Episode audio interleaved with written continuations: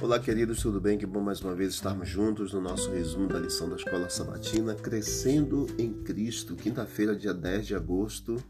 Que perigo ameaça a maturidade cristã da igreja?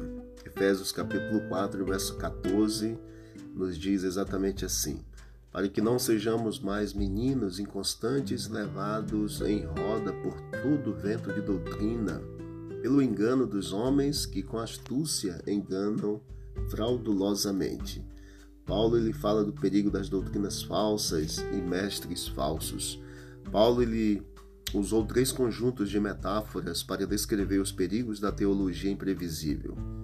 Primeiro conjunto é a imaturidade da infância, para que não mais sejamos como crianças. Segundo conjunto, o perigo em alto mar, arrastados pelas ondas e levados de um lado para o outro por, por qualquer vento de doutrina, Paulo menciona. E o terceiro conjunto, ser enganado por pessoas ardilosas, que como jogadores praticam truques. E aí Paulo usou a palavra grega cubeia, que significa jogo de dados de forma figurada, para indicar astúcia ou truque, exatamente para enganar os jogadores, de que maneira uma igreja saudável funciona e como um corpo saudável deve funcionar. Efésios capítulo 4, verso 15 e 16 nos fala que a igreja saudável ela promove a unidade em verdade e em amor com a participação de cada membro da igreja. Embora a unidade seja uma certeza teológica, ela requer trabalho árduo. Uma maneira de promovê-la é sendo parte ativa do corpo de Cristo.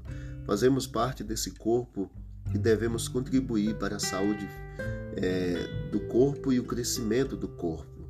Também precisamos nos beneficiar da obra dos apóstolos, dos profetas, dos evangelistas, dos pastores, dos mestres, estes como ligamentos, tendões e todas as juntas tem função unificadora, ajudando-nos a crescer juntos com Cristo ou em Cristo, que é o cabeça exatamente do corpo. Então, queridos, Deus abençoe a cada um de nós, em nome de Jesus, para que possamos, como igreja, crescer a cada dia e cada dia nesse crescimento em Cristo, percebermos que alguns fatores ameaçam a maturidade cristã da igreja e Paulo usou essa analogia aqui exatamente para entender que existe a possibilidade de termos uma igreja doente e o desejo de Deus é que tenhamos uma igreja saudável. Temos que promover a união e não a divisão. Temos que é, firmar na verdade amor e não nos firmar nas falsas doutrinas. Paulo defendeu a unidade da igreja, o que exige exatamente um trabalho muito árduo. Que Deus abençoe a todos nós, em nome de Jesus. Vamos orar. Querido Deus, obrigado pelas instruções, orientações maravilhosas desse dia. Nos ajude a promovermos a unidade em amor e a vivermos os princípios que o Senhor colocou em nosso coração a cada dia. Nos dê um dia feliz, perdoa os nossos pecados, faça a tua boa obra em nossa vida. É o que nós te pedimos e agradecemos em nome de Jesus. Amém. Deus abençoe a todos e vamos que vamos para o alto e avante.